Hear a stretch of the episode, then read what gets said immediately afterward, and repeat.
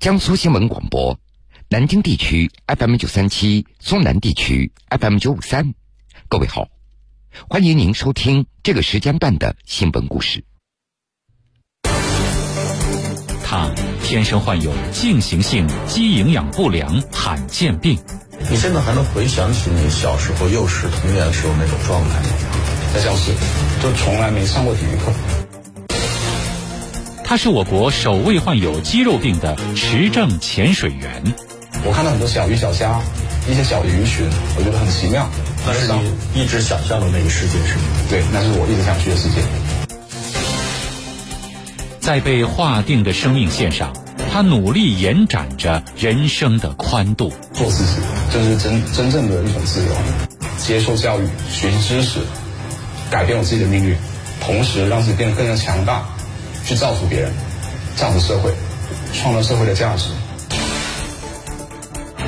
勇敢做自己，铁坤马上讲述。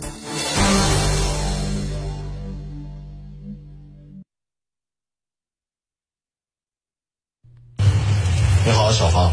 嗯，坐在这。好，来，请到这儿。好，这个需要我帮着你调一下吗？啊，我自己来吧。我看你很娴熟了，现在还可以，还可以，还可以，完全没问题，很精准的。坐着轮椅和记者说话的叫方坚泽，今年二十二岁，他是吉林大学珠海学院的一名大四学生。之所以要坐着轮椅，那是因为他患有进行性及营养不良罕见病。那是在三岁的时候，方坚泽出现四肢乏力、行走困难的症状。随着病情的发展，他逐渐失去站立和行走的能力。但是，就是这个曾经被医生断言活不过十八岁的小伙子，在二零二零年八月中旬获得了有障人士潜水的潜水证，成为我国首位患有肌肉病的持证潜水员。那你那个证书现在到你手里面发了吗？现在已经发了，是一个电子证件照。能让我看一下？啊，我找一下，我得找一下。这是你的名字，对，然后是，这个是什么机构？这是 HSA，呃，不是，是有障人士潜水，有障人士潜水。然后我是目前是 C 级潜水员，然后是第两千七十五个，嗯，全地球上。但是在国内你是第一个是吗？国内第一个肌肉病类型的，肌肉病类型的，对。坐在轮椅上的方坚泽，他的手臂无法抬起，但是。这张二十二岁的青春的脸庞却依然带着微笑。为了考取潜水证，他每天要蹬五公里的三轮车。坚持运动让方坚泽的身体状况也有所改善，他感觉自己的大腿变粗了，身体也变好了。不过，方坚泽却始终无法离开轮椅。你是什么时候知道自己身上所患的这种疾病的？大概是从四五岁可能就意识到，当时可能就觉得走的不是很稳，经常摔，会出现这样子，就觉得很奇怪，说为什么我就不一样？你现在还能回想起你小时候幼时童年的时候那种状态吗？怎么说呢？就是比较孤独吧，很多活动没法跟小伙伴一起玩嘛，在教室就从来没上过体育课。你会关注窗户外的那些？小伙伴吗？会去观察窗户外的树木，会去观察窗户外的一些鸟类，还是非常的想要去探索这个世界。当时有一个羽毛球拍嘛，当时是家里的，然后当时我想拿起来玩一下，但我就是就是举不起来那东西啊，所以印象很深刻。在别人都在做运动的时候，一个人孤零零的在教室，那种状态其实很煎熬啊。慢慢就习惯了吧？怎么克服？看书，看了很多课外书。当时我的班主任也很鼓励我去读很多书。他甚至也推荐给我一本书，叫做《无体不满足》，是一个日本的一个作家写的。当时是一个没有手没有腿的一个人，连手都没有，可以完成生活的一切，可以去学习、考学、考大学。我觉得很震撼，所以那个时候我就萌生了一个希望能够去。更好的环境学习吧，希望渴望得到更多的知识，因为我知道，知识确实是可以改变命运的。在小学、初中乃至高中阶段，方坚泽都是依靠着他的叔叔。为了让他能够正常的上课，叔叔每天要骑着摩托车接送他上学，然后将他背进教室，背他上厕所。回想起自己的少年时代，方坚泽形容自己就是一只被圈养的宠物。为什么会用这个词？跟一只动物差不多吧。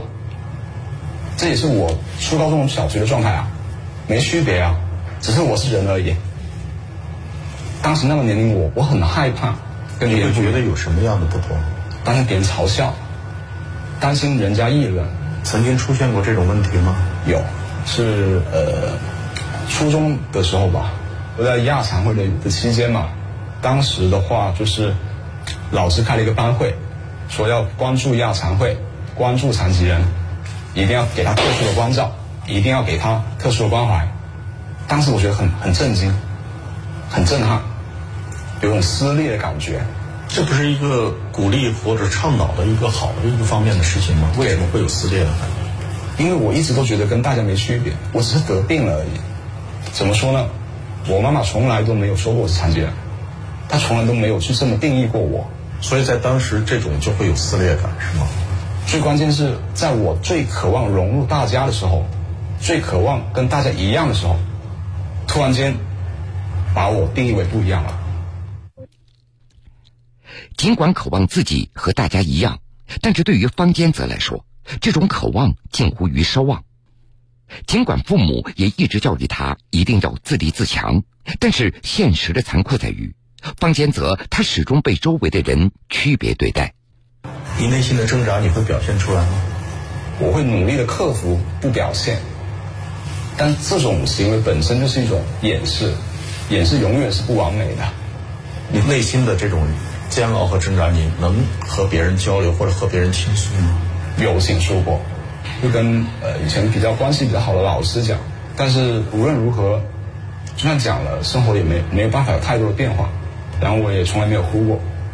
对于我来说，我觉得是一种弱小的表现，无论在我这么大的痛苦之下吧。就连厕所没都不敢去上的这种内心的挣扎之下，我永远相信未来是美好的，一定可以获得美好的生活，痛苦永远是短暂的。这种想法是从什么时候开始建立的？从初中开始建立了。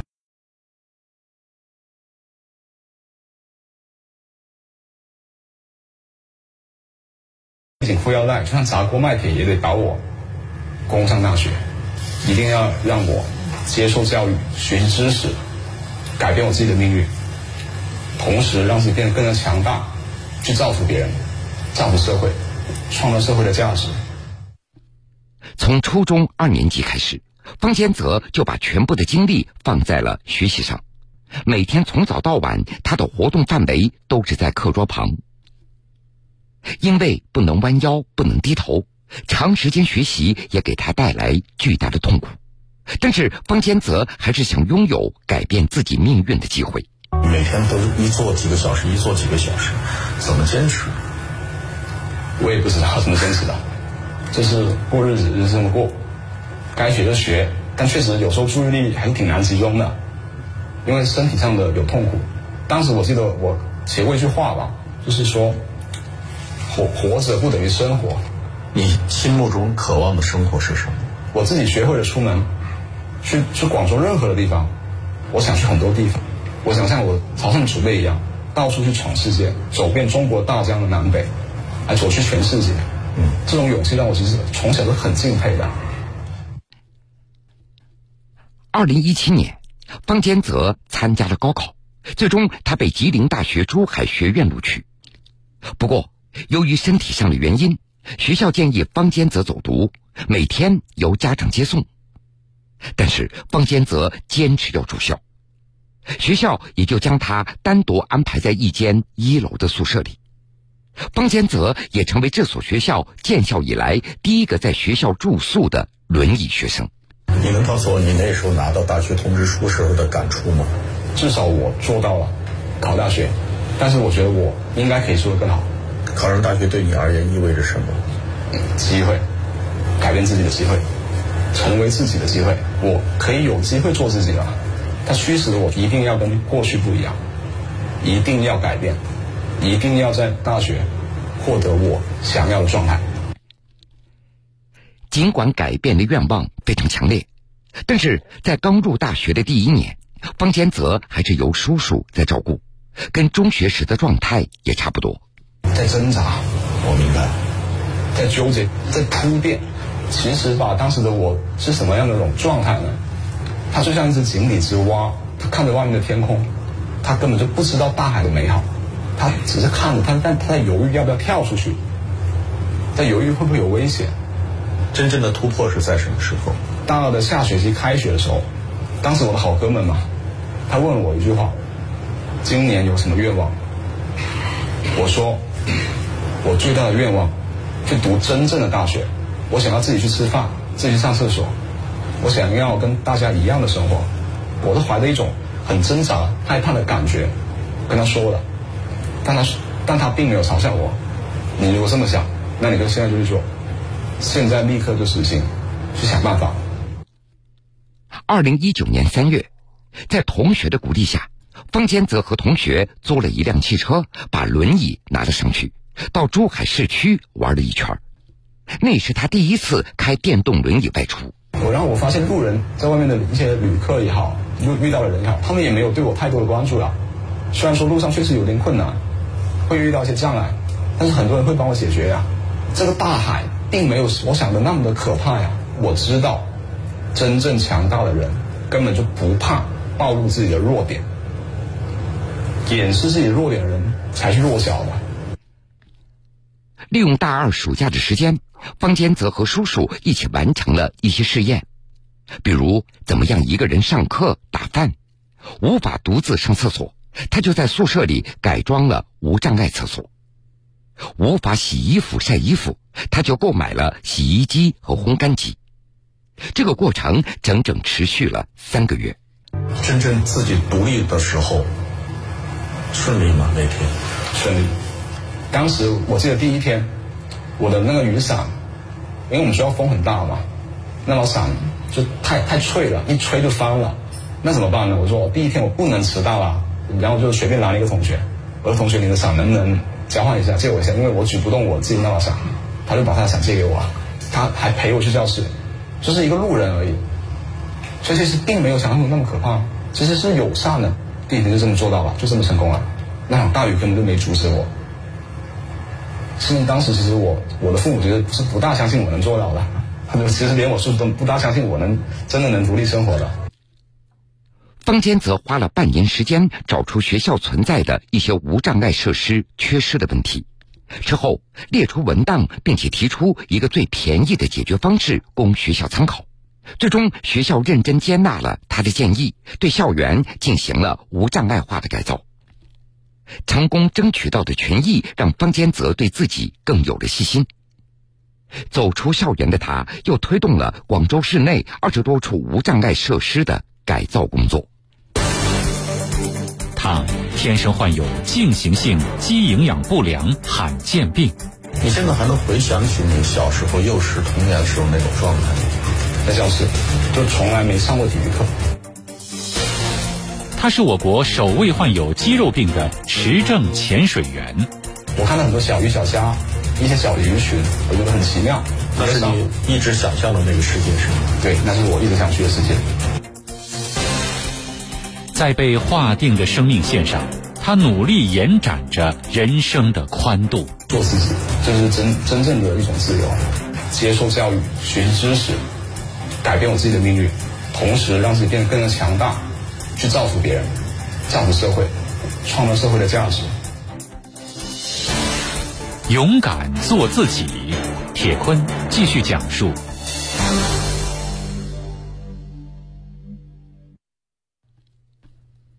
二零一九年，受到影视作品的影响，方坚泽开始尝试即兴运动。第一个项目那就是跳伞。你就直接报名吗？我要跟他们俱乐部沟通，然后呢，俱乐部就说，我就跟他们说说，国外确实有人做做过这样的事。我说你们愿不愿意试一下？他们说这个只能去现场看，由教练来决定我能不能跳，因为身体条件的缘故嘛，他们无法答应。所以我只能去现现场确认，然后发现其实可以的，因为是教练带着我的嘛。其实难度也不是不是很高，更多是一些心理的一些恐惧，因为要从四千米的高空往下冲，我们在没有打开降落伞的情况之下，冲过云层。二零一九年夏天，在阳江，方坚泽在教练的带领下，从四千米的高空跳伞成功。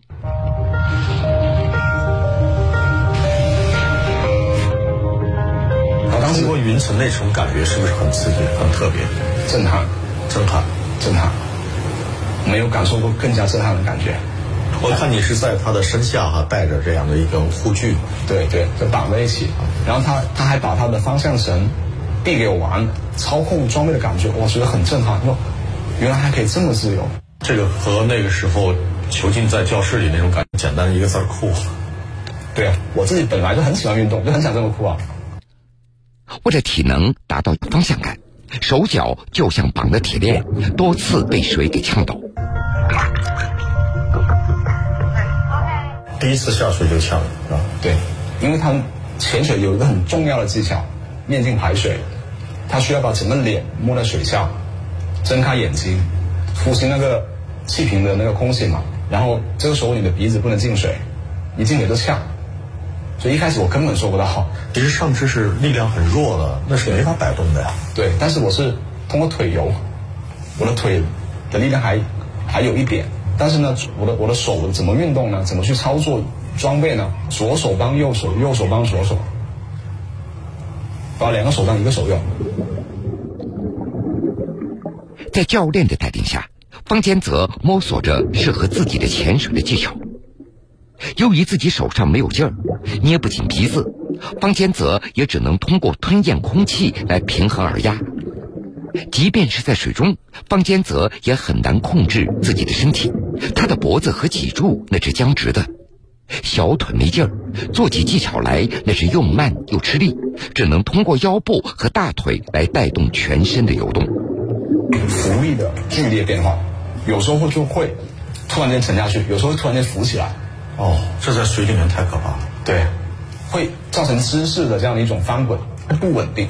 有时候上升的太快，可能会会有耳膜的问题。那你那时候有我想过放弃吗？可能真的不太适合这项运动。没想过，从来没想过。从一开始学我就知道我一定能做到。话当然说的可以很坚决，但是真正做起来，那是实实在在的那种风险和危险。直面恐惧，怕呛水，我就让我的教练带着我一次次的练习怎么不呛水。我的身体的这样的疾病的影响吧，任何的一种游法，什么自由踢、蛙踢，什么臀踢，什么都学不会，那怎么游呢？我就自己适应出了这一套自己的游法，怎么腿怎么摆动，怎么去动。所以在那一刻，我终于顿悟了一个道理：我确实跟大家不一样，我何必跟大家一样呢？就你放下了原来的心结了，放下了。既然我是不一样，那我应该去。获得我不一样精彩的人生，去过我自己不一样的生活。连续三个月的艰苦的学习，方坚泽掌握了在游泳池潜水的技巧。今年八月十三号，方坚泽第一次下海，当时船体摇晃，海水又腥又咸，他在船上吐了很久。等身体好转以后，他开始下到了海里。旁边别死。啊！